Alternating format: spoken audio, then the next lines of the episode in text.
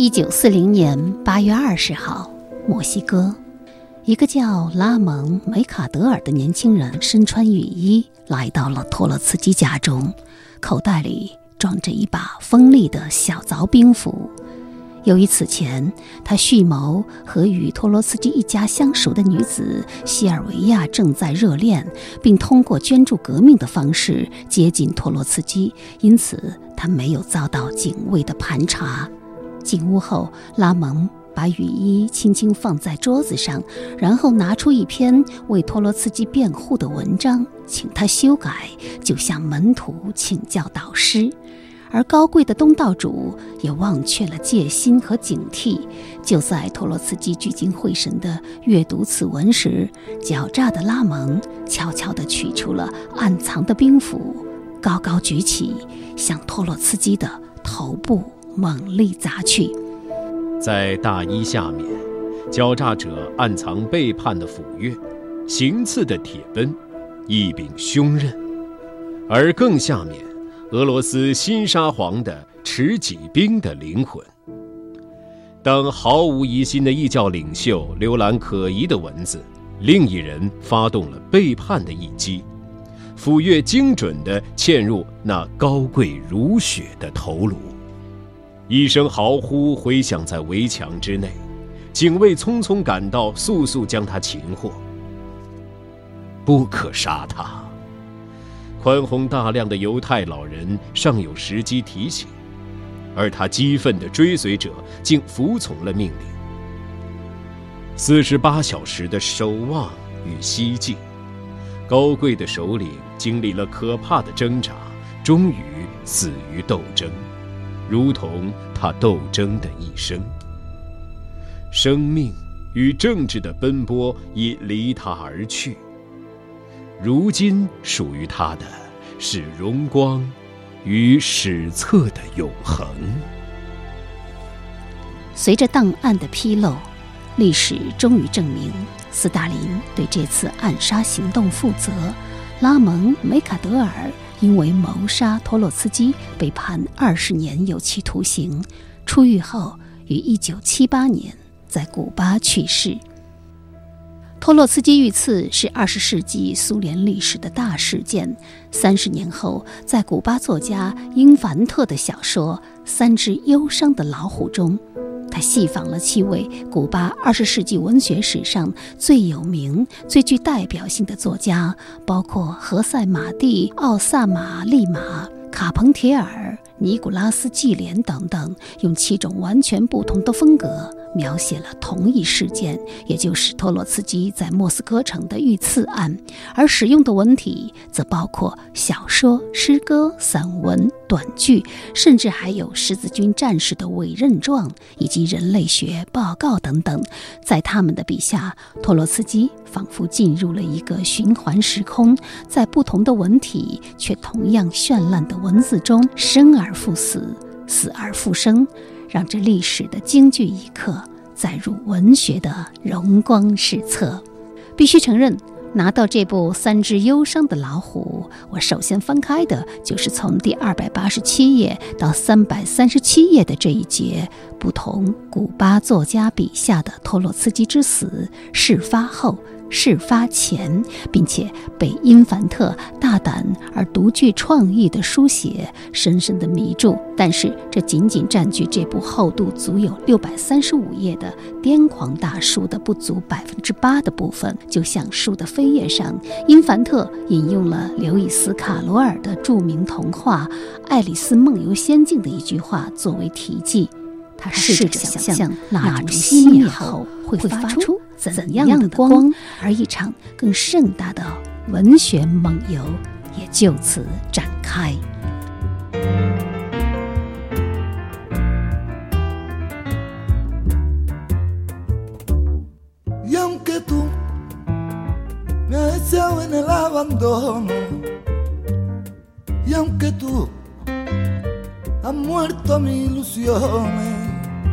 en vez de maldecirte con justo encono.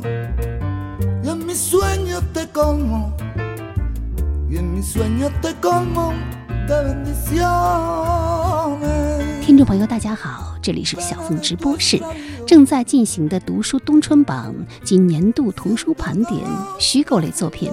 今天我们重点阅读的是被誉为拉美的尤里西斯·哈瓦那夜店版的《追忆逝水年华》的拉美文学爆炸迟到的经典《三只忧伤的老虎》，作者古巴吉列尔莫·卡夫雷拉·因凡特。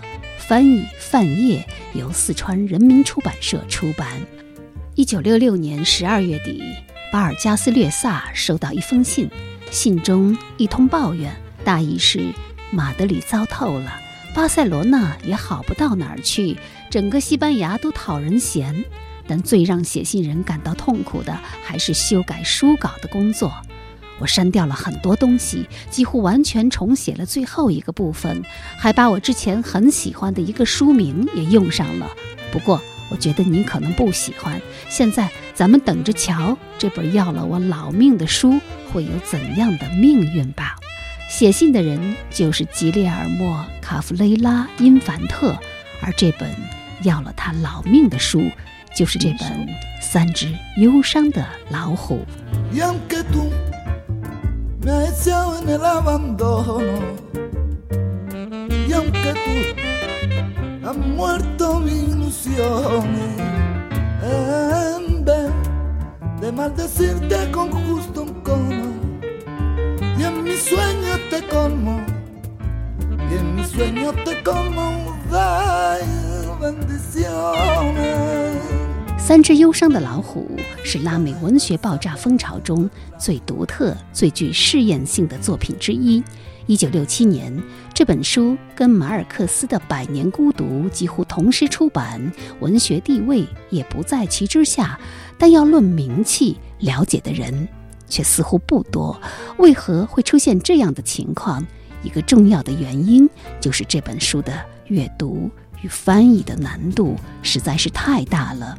就连因凡特自己的太太也难以将整本书通读完毕，但是他却将《百年孤独》读了。足足有八遍之多。据说这本书的葡萄牙语的翻译者在接下翻译任务之后，竟然有长达半年的时间不敢触及此书，因为要进行艰难的心理建设才敢开工。而此书的中文版译者，曾经翻译过马尔克斯《百年孤独》的范晔先生，也遭遇同样的问题，比如。仅仅是书名的翻译，就仿佛是给范晔来了一个下马威。我们来听听范晔自己的讲述。那么，这部与《百年孤独》同年出版的小说究竟讲了些什么？我们不妨从书名谈起。作家自己曾经承认说，这部小说真正的主人公是五十年代末的哈瓦那，而原书名呢，是一个著名的绕口令的开头。直译过来就是“三只忧伤的老虎”。老虎象征着蛮荒之地和异国情调，忧伤呢可以说是一种最文学化的情绪。至于“三”是一个神秘数字，在作者的眼中代表着可怕的不对称，头脑丛林中幽暗的闪光。在两栖文化以降的源流里面，可以找到太多的与“三”相关的文化符码，比如毕达哥拉斯的神秘三角啊。犹太基督宗教传统里的三位一体，那么直译成“三只忧伤的老虎”呢，不失为一个有趣的书名，但损失呢也不可避免。首先，绕口令的味道是荡然无存了，中文里“三只忧伤的老虎”完全不绕口，作家这方面的意图也就落了空。那么我曾经遍寻各种绕口令大全，终究没有找到一个令人满意的结果。如果说为了凸显这种语言游戏的色彩，选取一个不相干的中文绕口令做题目呢，在语义上联想轴上的指涉呢又会丧失。曾经想出一个方案叫“苦虎图”。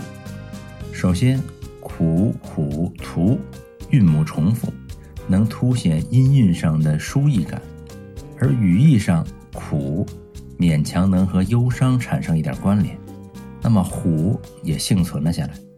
至于图嘛，这部小说它确实是一幅一九五八年份的哈瓦那夜游图。可是三哪去了？啊，这题目不这不是三个字吗？作家因凡特曾经建议英语译者，索性直接用西语原书名。他开玩笑似的加上一句：“归根结底还是得听出版人的意见，他们是最好的裁判。”出于同样的理由呢，在漫长的上下求索之后，中文版也还是老老实实的照字面翻译。三只忧伤的老虎。哈瓦那，古巴首都及最大城市，这里地处热带。气候温和，四季宜人，有“加勒比海的明珠”之称。一九五八年的夏天，古巴东部已经燃起了革命的热情，而几个月后，卡斯特罗率领的军队也要进入哈瓦那。曾经被西班牙和美国殖民多年的加勒比小岛即将改天换地，但此时正值古巴革命的前夜，仍有大量的外国游客涌向哈瓦那的海滩，感受异域风情。他们在滨海大道上乘着古董一样的老爷车飞驰，他们在城市里漫步并迷路。而当夜幕降临，星光下还有一座辉煌的俱乐部，那就是最豪华的热带乐园夜总会。这里汇聚了来自世界各地的最尊贵的客人，有百万富翁，有政府要员，有演艺明星，有诗人作家。一场大秀就此拉开。尊敬的女士们、先生们，晚上好。热带乐园，全世界最最最劲爆的夜店。热带乐园盛大推出全新演出，红遍大陆的明星将把各位带入神神神奇的世界。绝妙、绝美的热带乐园，各位亲爱的同胞们，就在热带乐园。这是三只忧伤老虎的开场，但这仅仅是个序幕。当你翻开书的第一章节，却发现接下来的故事如同漂移，讲述的是一个叫做新镇的小地方的一对年轻人在电影院旁一辆分装烟叶的卡车下面的越轨举动，与热带乐园俱乐部似乎。没有什么关系。是的，这部奇书没有明确的故事线，其结构非常特别。整部书如同一场演出，随着秀场主持人用双语报幕介绍了在场的来宾，大幕拉起，接下来上演的却是一场文学的大秀。随后。这部小说的叙述中心不断切换，如同演员陆续上场下场。当然，你也会发现很多正是前面主持人介绍过的人物，他们各自以独特的视角、声音和扮相呈现出一段段剧目。各个篇章共同构成了一场盛大而炫目的关于人生百态的演出。没有稳定连贯的情节，没有可以预期的走向，主要人物似乎是没完没了的说着俏皮话儿。在五十年代，哈瓦那的餐厅、夜店、俱乐部、赌场游荡。小说有好几位主角都是古巴的艺术家，比如摄影师、音乐人、作家、演员等等。他们的故事线各自不同，有时一个故事讲到一半戛然而止，几十页后又再次的续上。再等全书读完，你才能看到整部小说文本结构的全貌。比如。其中一个故事的主人公是摄影师柯达，他的日常工作就是为歌手和刷夜的各路神仙拍照，因此他总是在酒吧和夜总会游荡。在报社交差之后，早上三四点钟，他还常常去叫做山区或者是拉斯维加斯的夜店泡吧，用酒精和烟雾麻醉自己。从《三只忧伤的老虎》第六十四页开始，他一度成为主角，通过他的视角。讲述了一位古巴传奇女歌手星星雷亚的故事。他们在酒吧邂逅，舞台上的星星雷亚看上去是黑白混血的女子，她强壮而性感，就像跳芭蕾的大象，歌声中有着生命的野蛮之美。她是唯一会唱《波利路》的歌手。柯达邀请星星雷亚出去喝一杯。随着一场艳遇，他开始探索星星雷亚的身世。而这个故事分为八段，穿插在其他的故事当中。每次出现的时候，都有一个统一而独特的标题，叫做“当他唱起玻璃路”，仿佛是一首歌的八次反复。唱完之后，这位传奇女歌手的一生便讲完了。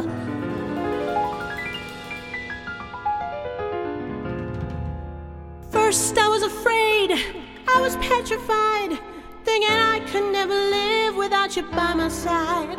But then I spent so many nights thinking how you did me wrong, and I grew strong, and I knew how to get along,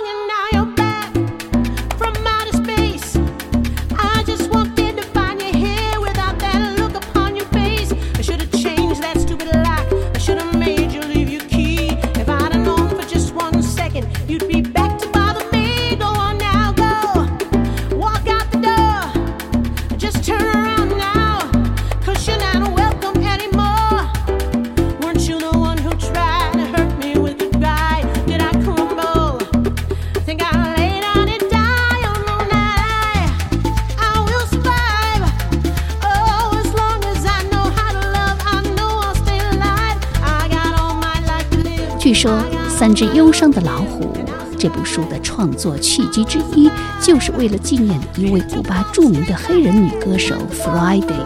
一九六一年，年仅二十七岁的她英年早逝，震惊了古巴乐坛。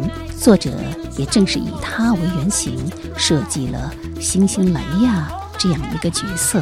他在哈瓦那的酒吧里整夜歌唱，不知疲倦，歌声可以穿透灵魂，身材却像大象鲸鱼。由此，Friday 的形象也在这本书中得以流芳。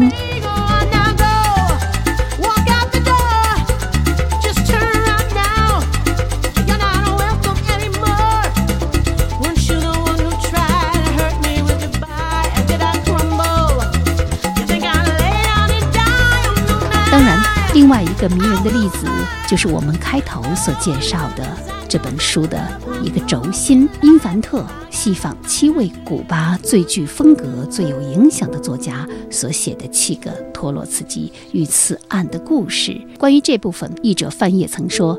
这对读者来说看着很过瘾，但是对译者来说确实是一个灾难性的事情。但读完你会发现，这不仅是作者，更是译者炫技的时刻。范晔对这几十页的处理，足见当代顶尖译者的实力。对于每一位读者来说，这也是这部天书不负期待的高潮时刻。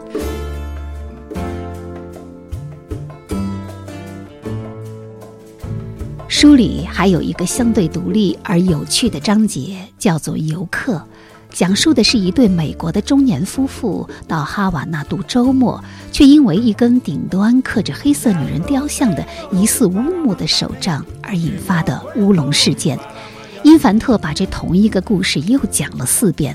她先用丈夫坎贝尔先生的口吻描绘哈瓦那的景色，并将手杖事件的来龙去脉用纯正的文学笔触讲述一遍。之后，他的妻子坎贝尔太太登场了，她则从女性的视角把这个故事重新讲了一遍，并在讲述时表达了各种对于先生的相反的意义，比如。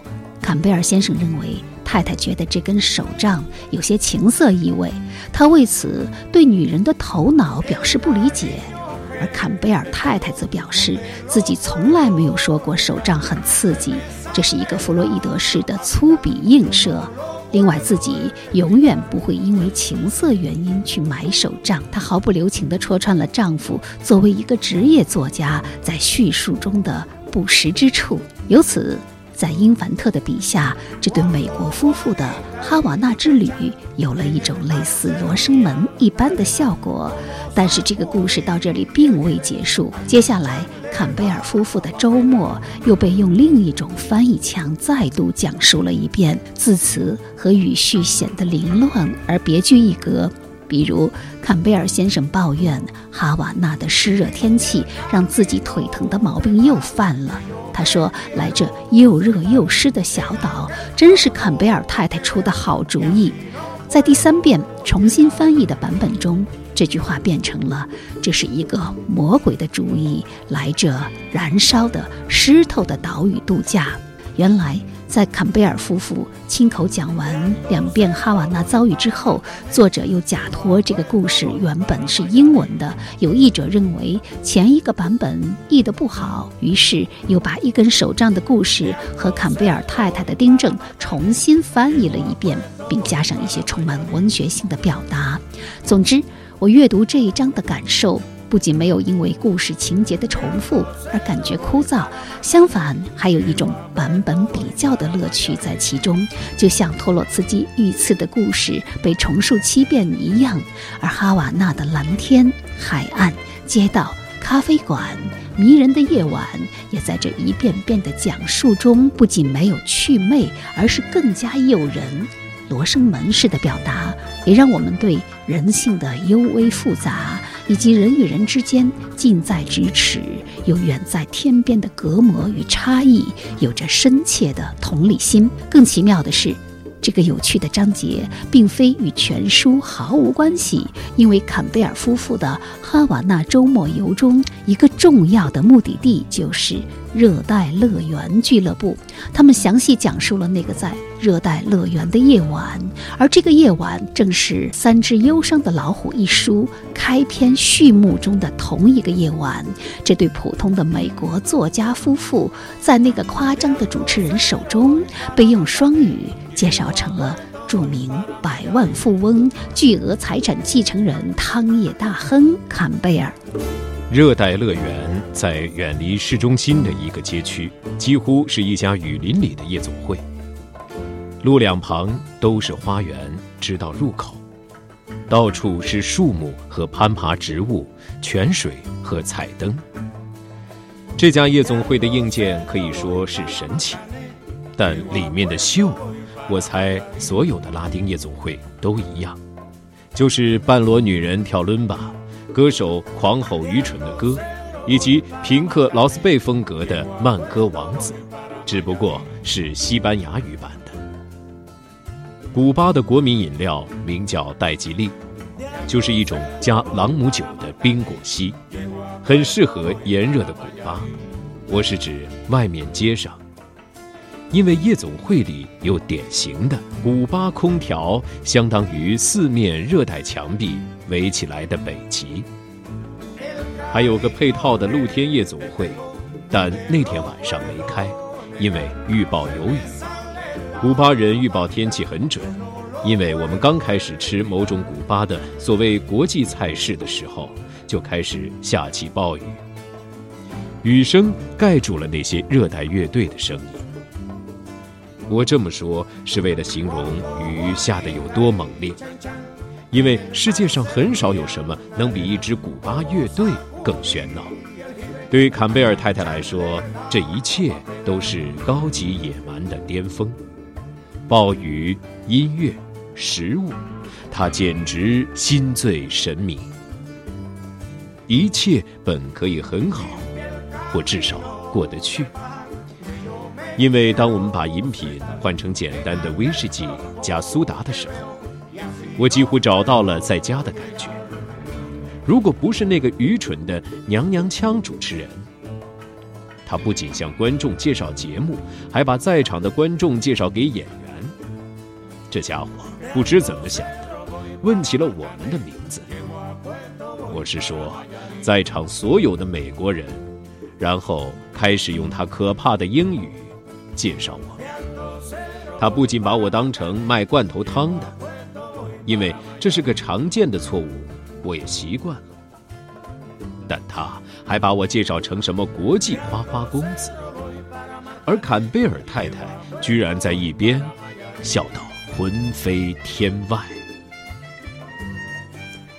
读到这里，简直赞叹因凡特在这部天马行空的天书中。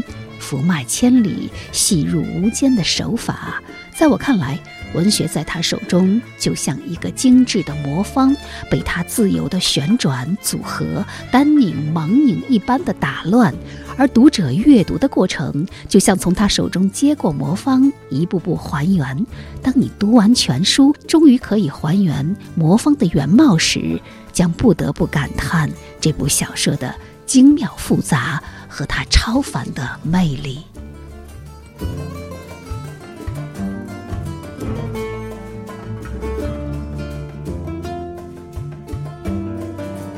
三只忧伤的老虎，似乎一只老虎也没有出现。是的，老虎在这本书中仅仅是个语言现象，当然，它也是异域风情和神秘热带的一种象征。而那些游荡在哈瓦那夜晚的人们，在古巴人口中也像老虎，如同布莱克笔下的老虎形象，在心灵的丛林深处闪着幽暗不明的光。那么，整部小说充满了游戏，这是否就只是一场大型的风格练习，一次纯粹的形式试验，或者是一场关于历史和现实的浮光掠影的单口喜剧？倘若并非如此，因凡特写作这本书的目的究竟是什么？原来他是在回忆中重建自己的故乡哈瓦那。甚至有评论认为，小说真正的主角并不是这几位作家、摄影师、演员及其他浪荡者，而是文学、城市、夜晚、音乐和电影本身。这是一本由健谈的人写给健谈的人的健谈书，更是一首对孤寂的夜晚、对哈瓦那的炎热、对街头俚语的赞歌。First, I was afraid. I was petrified, thinking I could never live without you by my side. But then I spent so many nights thinking how you did me wrong, and I grew strong. 吉列尔莫·卡夫雷拉·因凡特的一生 充满传奇。他出生于1929年，父母都是古巴共产党的重要人物。他在哈瓦那度过了青春时代，早年从事电影评论工作，还曾经在革命后的政府里担任很重要的文化部门的官员。六十年代，他开始流亡，先是在西班牙、比利时短暂居住，之后定居伦敦，从此。再也没有回过故乡，但是他一直在用语言重建他的故乡哈瓦那。他白天要干一些繁琐的文员工作，晚上则在他的地下室里写小说，写在他心目中已经渐渐逝去的或者正在消失的世界，那个热带黎明中的。哈瓦那在书中，他把过去当成是现在来处理，仿佛他从未远离，仿佛那些如今已经消失的电影院，如今已经星散各地的朋友，以及哈瓦那本身，都在他容量惊人的记忆中找到了永远的家。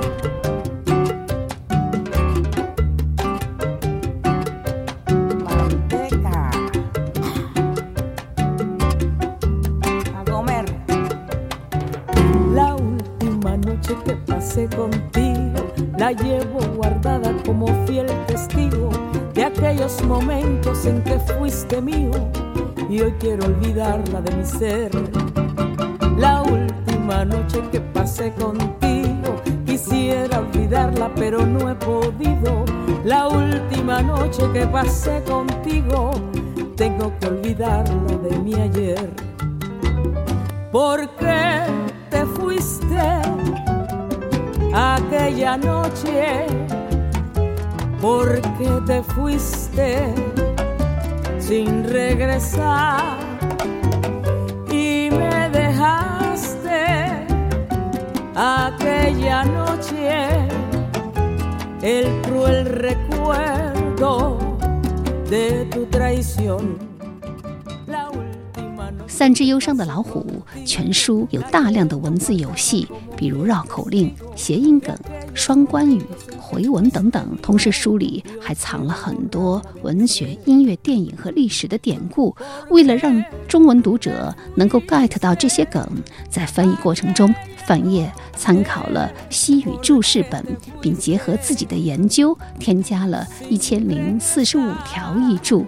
这些注释不仅对理解原文大有帮助，本身也是充满乐趣的读物。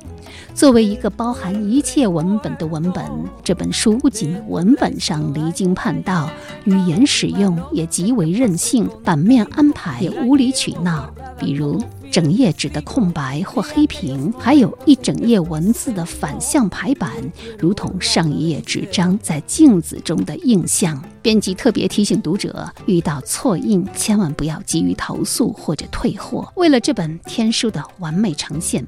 编辑团队的付出绝非普通小说可比。这部神奇的小说自问世以来，也受到了诸多文学大家的追捧。曾经因小说而被霍梅尼下达过追杀令的著名印度裔英国作家萨尔曼·拉什迪说：“三只忧伤的老虎是最激动人心、最性感、最有趣、最吵闹、最有想象力、最令人回味的小说。”希望任何人都能读到。而拉美文学的代表作家巴尔加斯略萨则评价说：“为了实现调侃。”滑稽模仿、一语双关、智力的高难度杂技以及口语中的跳跃，卡弗雷拉·因凡特总是准备着要与全世界的人为敌，准备失去朋友，甚或是自己的生命。因为幽默在他这里与普通人那里不一样，它不是一种纯粹的精神消遣，用来放松头脑的解闷儿，而是一种被迫的向现存世界发起挑战的。手段。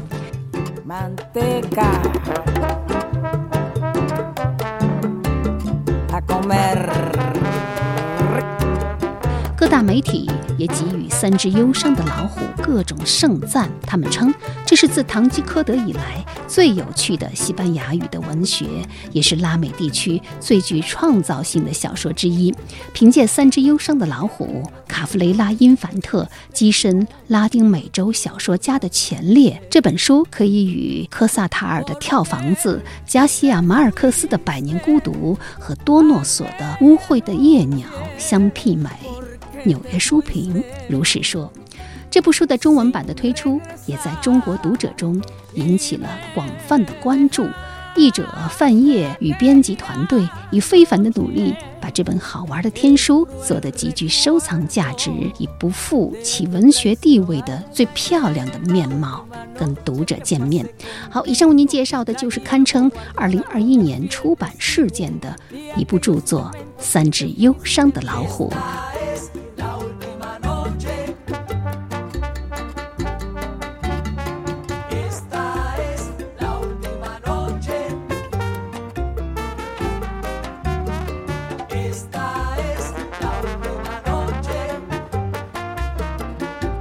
最后，有请我台主播戴静为大家朗读《三只忧伤的老虎》中的一个章节，选自不同古巴作家笔下的《托洛茨基之死》。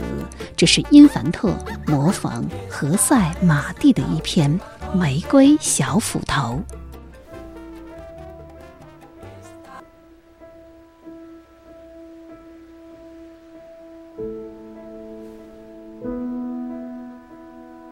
传说那陌生人并未问起在何处饮食，只关心何处是那高墙环绕的房子，未曾掸去行路的灰尘，便走向他的目的地。异教的先知，即弥赛亚、使徒、异端者于一身之人的最后避难所，旅者，扭曲的雅各布·莫纳尔。满怀惊人的仇恨，来到那希伯来尊者的众所周知的终点。流亡者有着青春般谗言的姓氏，潘尼拉比的辉光令脸庞更显高贵。这恍如出自圣经的长者，迥于常人。高傲远瞻如老视眼的眼神，古意盎然的行止。严锁的眉睫和震颤的嗓音，深沉而雄辩，一如诸神命定凡人的宣告。未来的刺客，见义者游移的视线和游移的步态，这些草草一泻的对象永不会。